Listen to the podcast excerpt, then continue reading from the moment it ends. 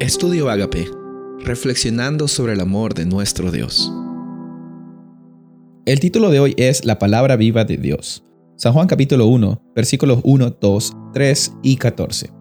En el principio era el verbo y el verbo era con Dios y el verbo era Dios. Este era en el principio con Dios. Todas las cosas por Él fueron hechas y sin Él nada de lo que ha sido hecho fue hecho. Y aquel verbo fue hecho carne y habitó entre nosotros, y vimos su gloria, gloria del unigénito del Padre, lleno de gracia y de verdad. ¿Qué es la Biblia para ti? ¿Qué son las sagradas escrituras para tu vida?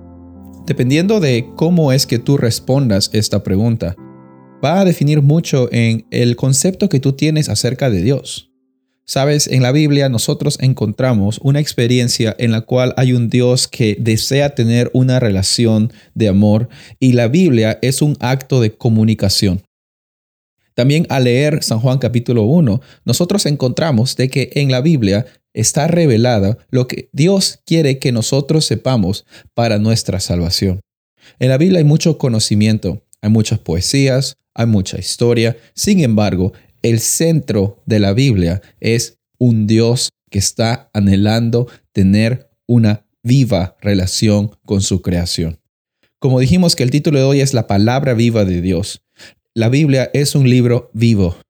Es un libro vivo porque habla de un Dios vivo. Es un libro vivo porque nos muestra en el centro de las escrituras que Dios está constantemente preocupado para que el ser humano llegue a obtener plenitud de vida y también vida eterna. Cuando nosotros vemos que Jesús es el centro de las escrituras, nosotros nos vamos a dar cuenta también de que eh, la Biblia no es un conjunto de ideas o de libros que están desparramados. Hay una hermosa conexión entre la Biblia y la diversidad de estilos y de autores. Y al mismo tiempo podemos ver de que eso está unido en lo que es la persona de Cristo Jesús.